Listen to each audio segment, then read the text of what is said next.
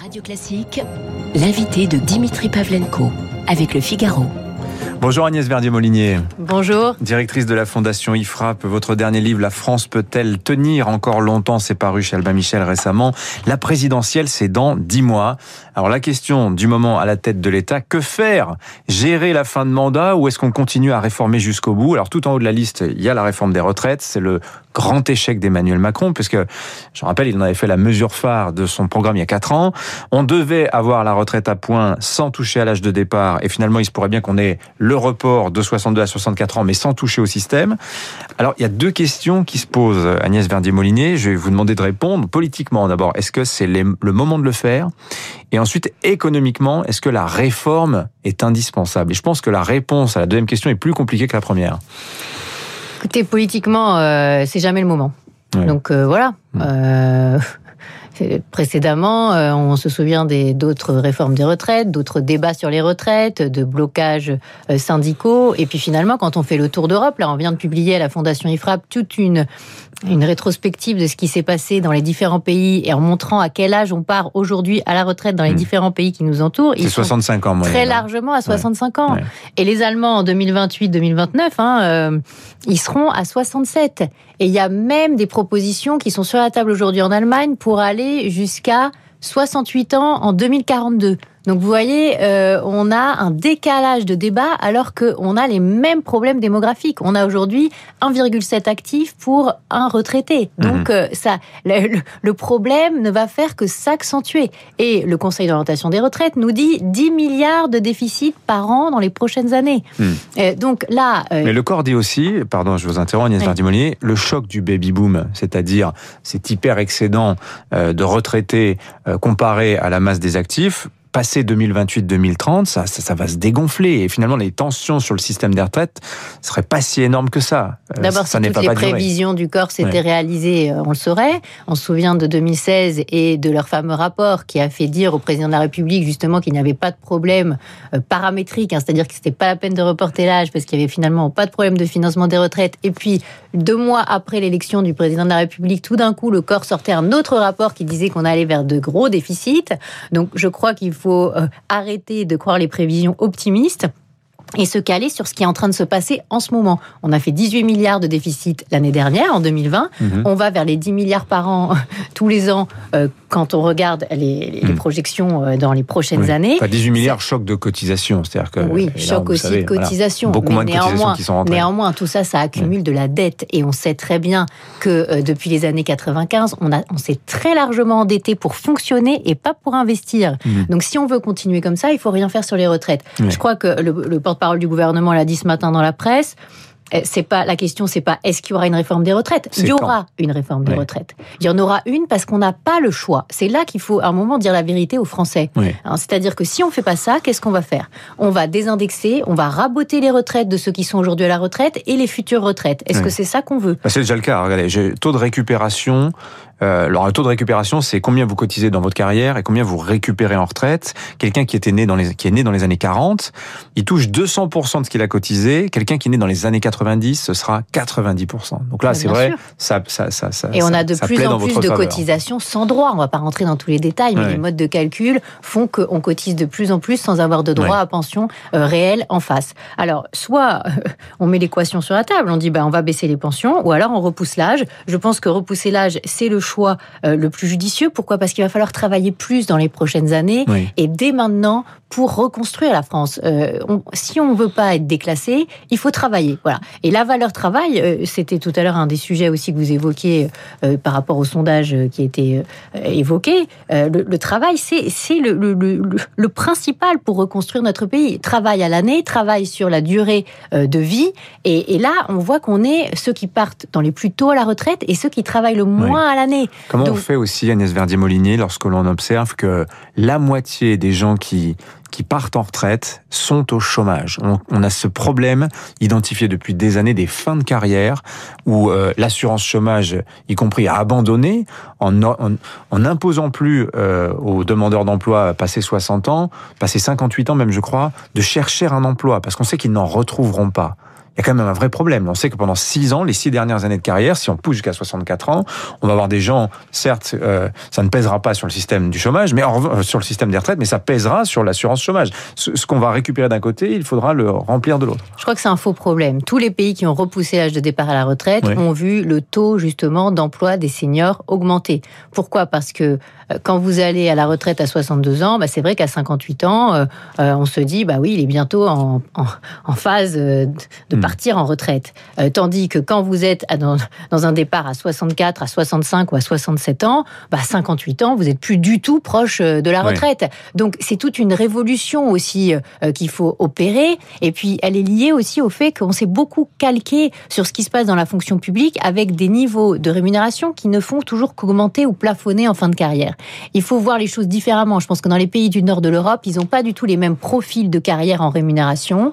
Vous gagnez très bien votre vie quand vous êtes en, en, milieu de carrière. Et puis vers la fin de carrière, ça baisse un peu plus.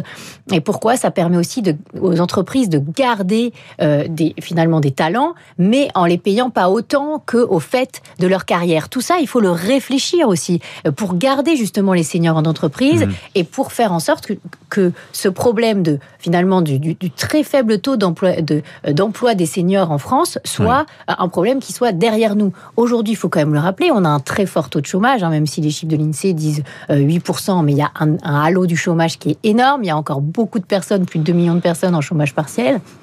Donc là, il y a, y a un, un, un, vrai sujet euh, qui est comment on fait pour que les entreprises qui en sont en train de chercher euh, de la main-d'œuvre trouvent euh, des personnes qui sont d'accord pour aller travailler. Mmh. On a un modèle social qui désincite au travail. Oui. Hein Agnès Verdi-Molinier, rêvons un peu. Le problème, on le sait aussi, c'est peut-être aussi le système par répartition. Est-ce qu'il ne faut pas un peu de capitalisation? On a failli le faire en 95. Je donne un chiffre qui est régulièrement ressorti par Patrick Artus. Alors, il est très attaqué quand il le dit, mais je le donne quand même. Il dit, Patrick Artus, 1 euro cotisé par répartition en 1980, ça donne aujourd'hui, ça donne aujourd'hui, aujourd'hui droit, pardon, je vais y arriver, à 2 euros. Donc 1 euro cotisé en 80, 2 euros aujourd'hui. Par capitalisation, ce serait 20 euros ce serait 20 euros. Ça, ça, donne à réfléchir quand même. Mais bien sûr, mais d'ailleurs, ouais. tous les pays, notamment euh, Allemagne, Suède, Suisse, ont une mmh. part de, de, capitalisation obligatoire. Ouais. Et c'est pas seulement pour avoir euh, potentiellement une meilleure retraite, c'est aussi pour financer notre économie. C'est-à-dire que quand on voit qu'on a que 200 milliards de capitalisation en France, alors qu'on devrait en avoir à l'aune de ce qu'ont mmh. les pays qui nous entourent. Bon, on a 1600, 1600 milliards d'assurance vie aussi. C'est aussi une capitalisation qui ne dit pas son nom. Hein. Mais néanmoins, on devrait avoir des fonds de pension. On n'en a pas. Euh, donc, il faudrait qu'on ait beaucoup plus et qu'on ait de la capitalisation obligatoire. Cette capitalisation obligatoire, elle existe pour les agents publics aujourd'hui. Ça s'appelle la RAFP. C'est sur leur prime et c'est de la capitalisation, c'est placé euh, de manière obligatoire en capitalisation. Pourquoi est-ce que ce qui existe pour le secteur public, et pour une fois, à la Fondation IFRAP, on propose de calquer ce qui existe dans le public, dans le privé, pourquoi on ne l'applique pas à tout le monde? Ça ferait à peu près 2% de cotisation qui, qui irait finalement irriguer euh, des fonds de pension qui permettraient quoi? Un, de racheter de la dette française, parce qu'on a une dette qui est très internationalisée, et à un moment, ça peut vraiment nous poser de gros problèmes. Hein. Plus de 50% de la dette est détenue par des non-résidents français aujourd'hui en France. Et puis, ça permettrait de financer euh, nos gazelles, nos licornes, nos, nos, entreprises de croissance. Parce qu'on sait très bien que quand elles ont atteint une valorisation autour du milliard d'euros, elles trouvent plus de financeurs en France et elles vont les chercher sur des fonds de pension américains, sur des fonds étrangers. Et c'est dommage parce que tout l'effort qu'on a fait pour développer euh, nos entreprises en France, eh bien, eh, il est mmh. perdu puisque beaucoup d'emplois, finalement, derrière vont se créer euh, ailleurs. Donc là, il y a une réflexion à mener qui n'est pas simplement une réflexion retraite, qui est une réflexion globale sur le, le modèle qu'on veut avoir dans les prochaines années. Mmh. Est-ce qu'on veut avoir de la répartition comme toujours avec le principe c'est je finance quelqu'un qui est à la retraite par les cotisations de celui qui est aujourd'hui en emploi ou est-ce que finalement on veut avoir une vision euh, qui est plus bénéfique pour notre économie. Donc moi, je suis tout à fait d'accord à ce qu'on réfléchisse à cette part de, de capitalisation. Mais dit en... comme ça, c'est très convaincant. Je pense que dit comme ça, il n'y a pas cette dimension égoïste euh, de la capitalisation. Il y a quelque chose, il y a une espèce d'effort collectif, d'effort de solidarité. Qui a dit aux agents euh, publics qui ont de la capitalisation oui. pour euh, cotiser sur ah non, leur ils s'en fait, ils s'en félicitent. Hein, ça, qu'ils étaient, qu étaient ouais. égoïstes. Donc on a l'impression qu'on a un débat euh, idéologique sur un sujet qui, qui, qui n'en mmh. est pas un. C'est très bon d'avoir une part de capitalisation et puis de la répartition. Mmh. Et, ça, et ça se complète euh, très très bien. Donc moi, j'encourage le gouvernement à aller très très vite sur ce dossier euh, des retraites. Pourquoi? Parce que je pense que c'est la seule solution pour que la signature de la France reste une signature euh, solide. on est le pays qui, en ce moment, en zone euro, qui emprunte le plus, qui a des besoins de financement les plus importants. On a le déficit qui a augmenté à 9,4% là en 2021. On est à plus de 220 milliards de déficit. on, l'a vu, hein, les projections montrent que à l'horizon 2024, la France risque d'être le pays avec le plus gros déficit en zone euro. C'est un moment crucial pour nous. La réforme ne doit pas s'arrêter parce qu'il y a une élection en 2022. Au contraire, parce que 2022 va être une année très importante sur ce sujet. La BCE risque à ce moment-là euh, d'enlever tout le soutien qu'elle a euh, et le rachat massif de dettes. Et ça, ça peut coûter très cher à notre pays. Voilà, surtout si c'est la CDU qui est reconduite au pouvoir en Allemagne, ça ah va être un, élément, très important. Plus, d'autant plus important qu'on voit ça se profiler. Hmm. Et je ne suis pas la seule à m'inquiéter sur le sujet. Et, la Cour des comptes a sonné l'alarme encore hein, sur la perspective des finances publiques de la France en disant attention, il y a un déclassement de la France par rapport à l'Allemagne, euh, il faut vraiment euh, se, poser des questions. Hmm. Alors justement, on est en pleine préparation du budget 2022. On voit que le retour à la frugalité est quand même très difficile.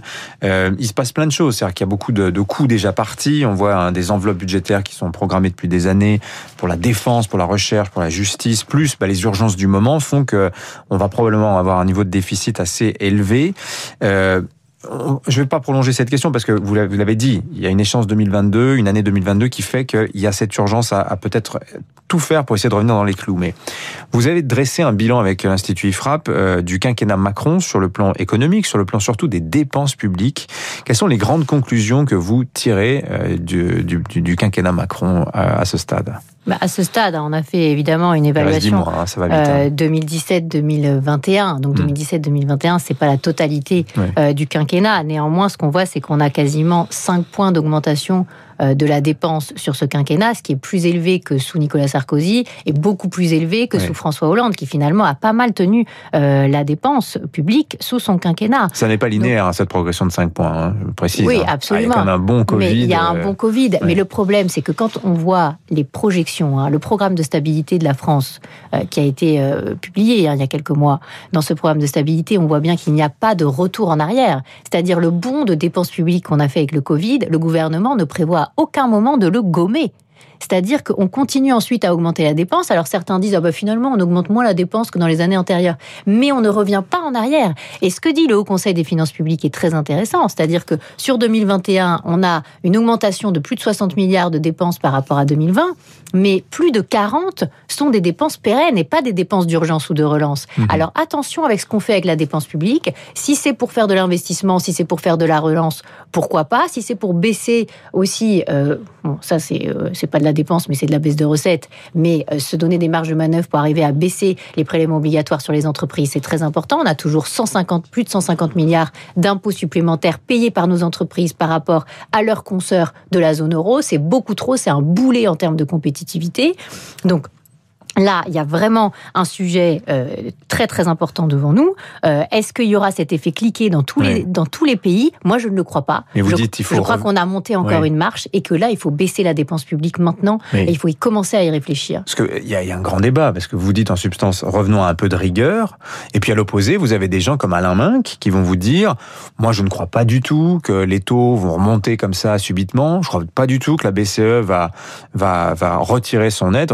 Ce que disait Benoît Euh, un ancien de la BCE dans les échos, il dit qu'il faut se préparer à l'idée de soutenir les États pendant des années. pendant des années. et, vous avez, et Alain Minck dit mais vous savez, la baisse des impôts de production finançant-la par de la levée de dette. Allons jusque-là. Il y a toujours des, supporters permanents du quoi qu'il en coûte, et d'ailleurs ce sont toujours les mêmes. Le quoi qu'il en euh, coûtisme, comme dit le MEDEF aujourd'hui. La, la, seule chose, c'est que c'est pas du tout ce qui va être choisi ni par les Allemands, ni par les Hollandais. Et attention, on est dans la même équipe.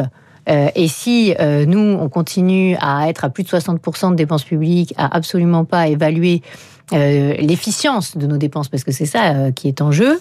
et je pense qu'on va, on va avoir des lendemains qui déchantent. Et quand on dit qu'il il n'est pas du tout certain que les taux augmentent, les taux sont déjà en train d'augmenter. On était en territoire négatif sur l'emprunt à 10 ans de la France, et même sur l'emprunt à 30 ans il y a encore quelques semaines, quelques mois.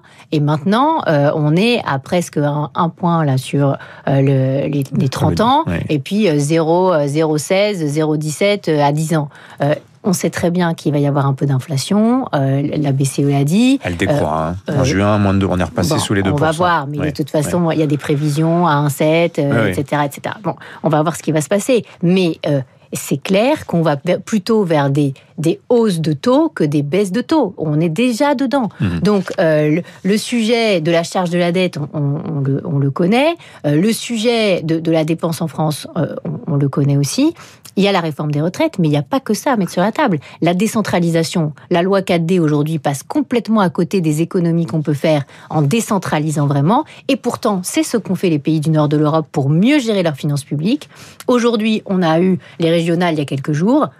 Nos régions, c'est 29 milliards de dépenses. Les régions allemandes, c'est plus de 320 milliards de dépenses annuelles. Il faut méditer ça parce que en réalité, on a un problème de répartition des missions publiques et c'est que en résolvant ce problème aussi en parallèle de euh, la question des retraites, de la question du modèle social, des dépenses de protection sociale qui sont beaucoup trop importantes en France, mais la décentralisation, là aussi, il y a potentiellement des milliards d'économies à faire. Euh, on l'a montré, il y a 84 milliards de surcoûts de production de nos services publics. Ça vient essentiellement euh, de là. Donc il faut régler aussi ce problème. J'espère que ce sera un sujet euh, pour 2022. Merci Agnès Verdier-Molinier, la directrice de la Fondation IFRAP.